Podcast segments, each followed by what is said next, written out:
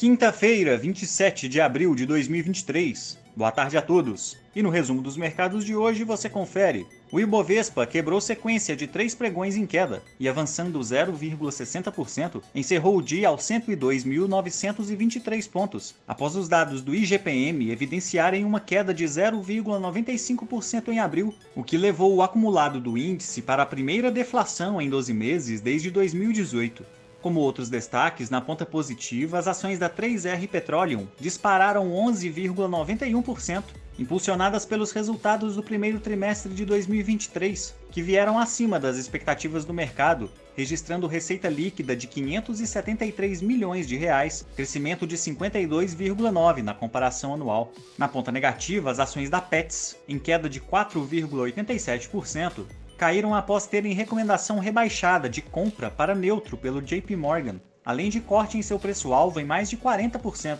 diante de um cenário macroeconômico mais adverso e aumento da concorrência no setor. O dólar à vista, às 17 horas, estava cotado a R$ 4,98, em queda de 1,52%. No exterior, as bolsas asiáticas fecharam em alta, com investidores aguardando o início da reunião de política monetária do Banco do Japão, com apostas majoritárias de decisão por manutenção da atual postura ultra-acomodatícia. No Japão, o índice Nikkei fechou em alta de 0,15% e na China, o índice Xangai Composto subiu 0,67%. Os mercados europeus também subiram após balanços de instituições financeiras na Alemanha e Reino Unido virem mais fortes que o esperado e auxiliando a aliviar as tensões que vem atingindo o setor nas últimas semanas. O índice Eurostock 600 encerrou em alta de 0,18%.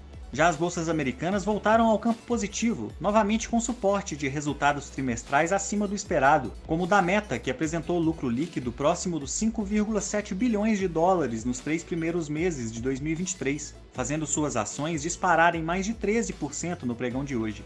Em segundo plano, o índice de preços de gastos com consumo acelerou para 4,2% na comparação anual e reforçou apostas de mais uma elevação de 25 pontos base na taxa de juros americana na reunião de maio do Federal Reserve.